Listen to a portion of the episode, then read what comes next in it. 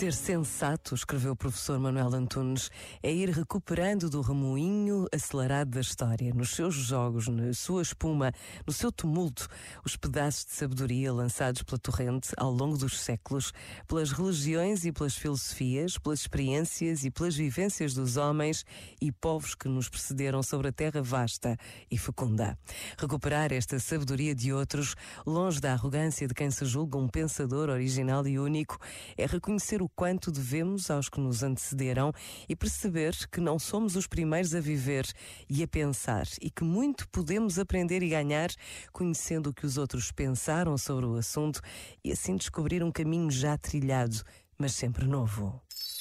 Este momento está disponível em podcast no site e na app da RGF.